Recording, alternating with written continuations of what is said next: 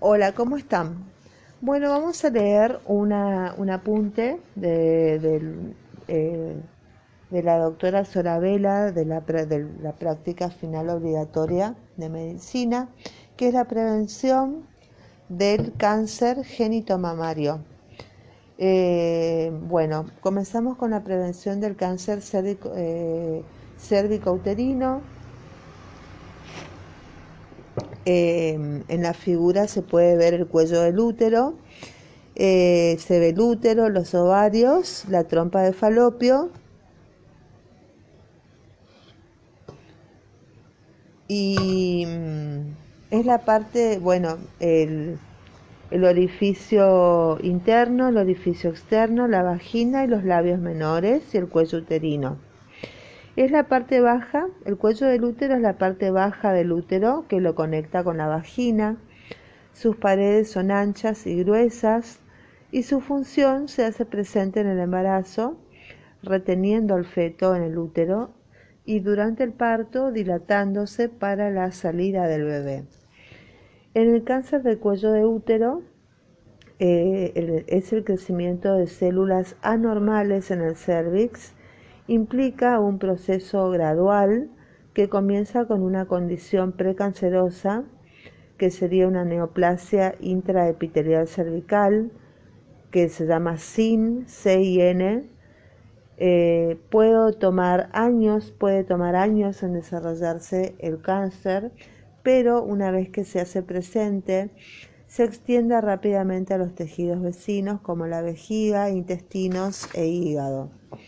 ¿Cómo se detecta? Se detecta con un frotis de Papa Nicolau, PAP. El PAP es un estudio ginecológico que consiste en un estudio microscópico de las células cervicales tomado por raspado del cervix.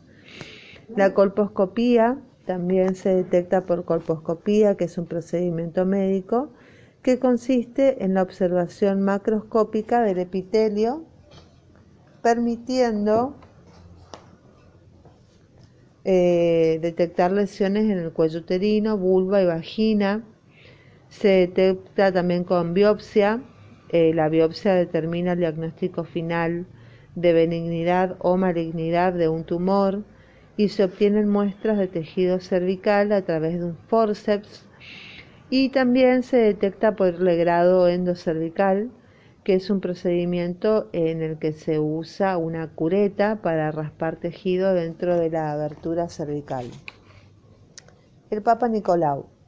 Si bien el concepto anterior hace referencia a la parte histopatológica, comúnmente se entiende por PAP al procedimiento por el cual se obtienen células provenientes del exocervix y zona de transformación y endocervix ¿Qué es lo que le debemos explicar a la paciente?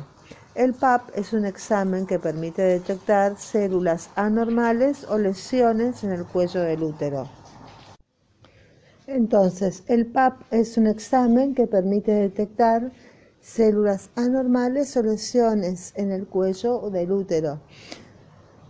Los factores de riesgo para el cáncer de cervix es infección por el virus del HPV, eh, bajo nivel socioeconómico, la edad, inicio temprano de las relaciones sexuales, tener varias parejas sexuales o una pareja que a su vez tenga varios compañeros, tener debilitado el sistema inmunológico, infecciones por herpes genital o infecciones crónicas por clamidia, el tabaquismo y el uso de anticonceptivos orales.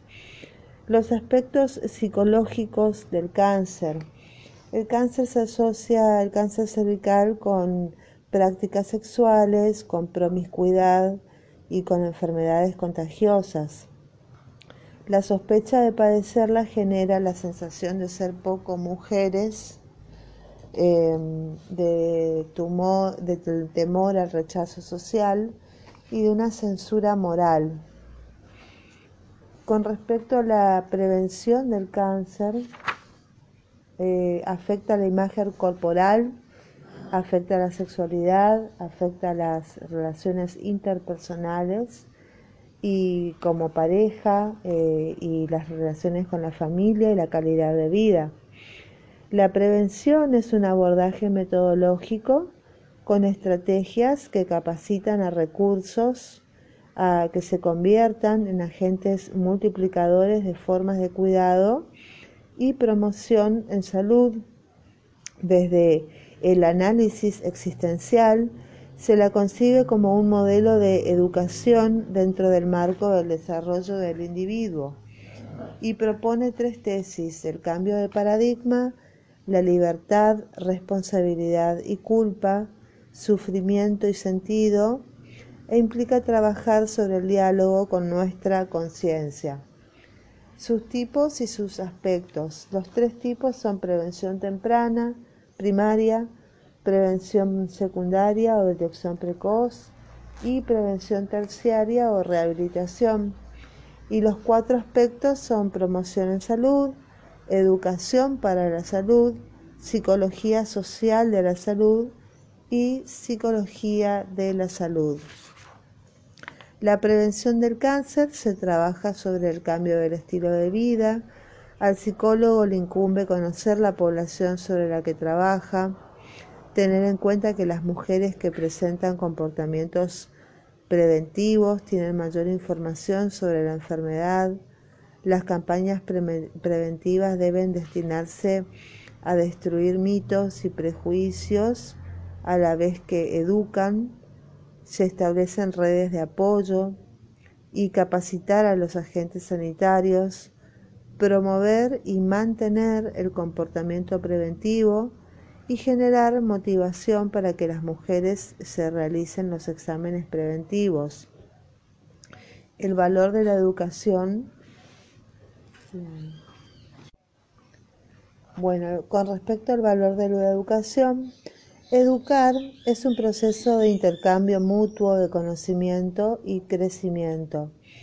Tiene como objetivo potenciar actos responsables, que las personas se reconozcan como valor absoluto, eh, ayuda a crecer, permitir ensanchar el espectro de posibilidades, concientizar acerca de nuestras limitaciones y motivar hacia la realización concreta de valores.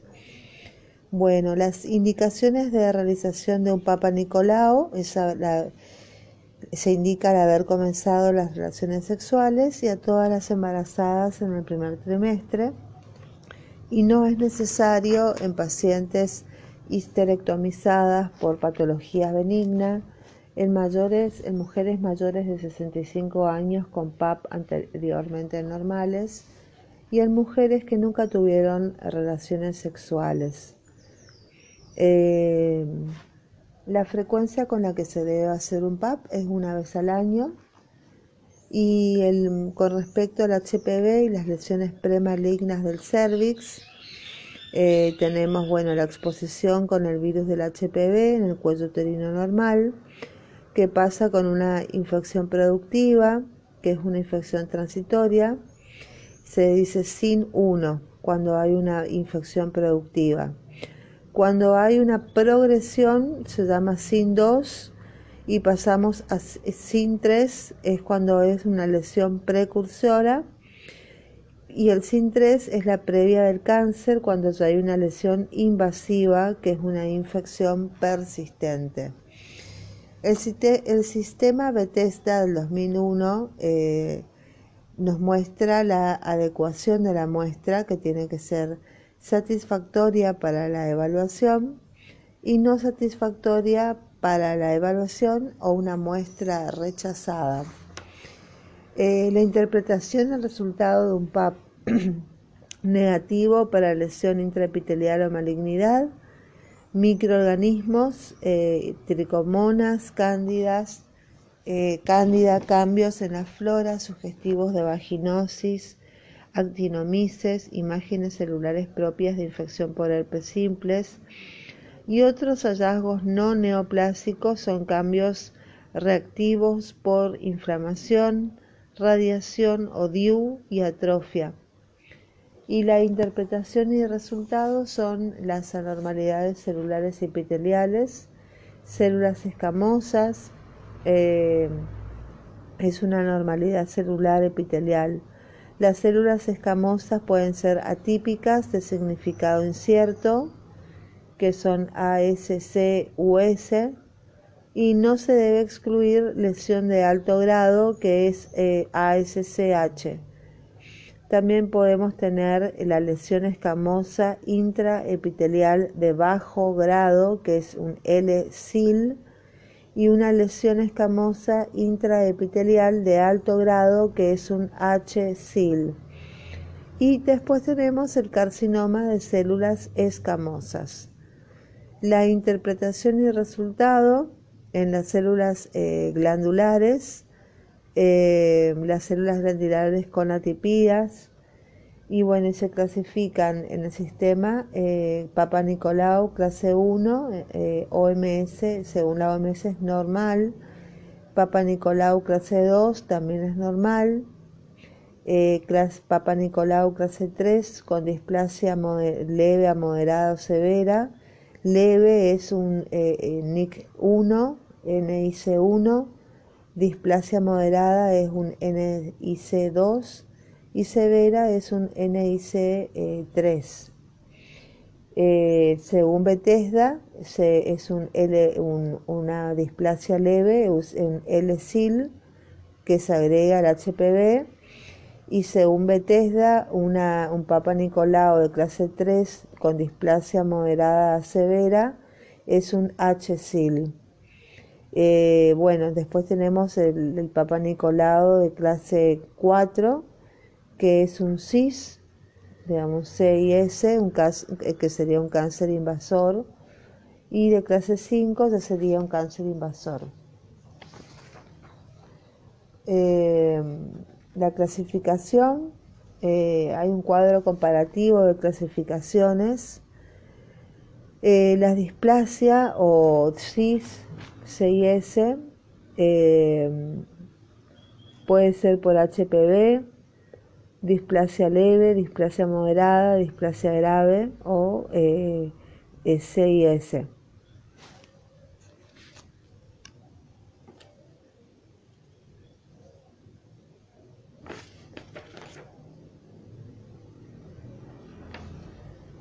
Muy bien.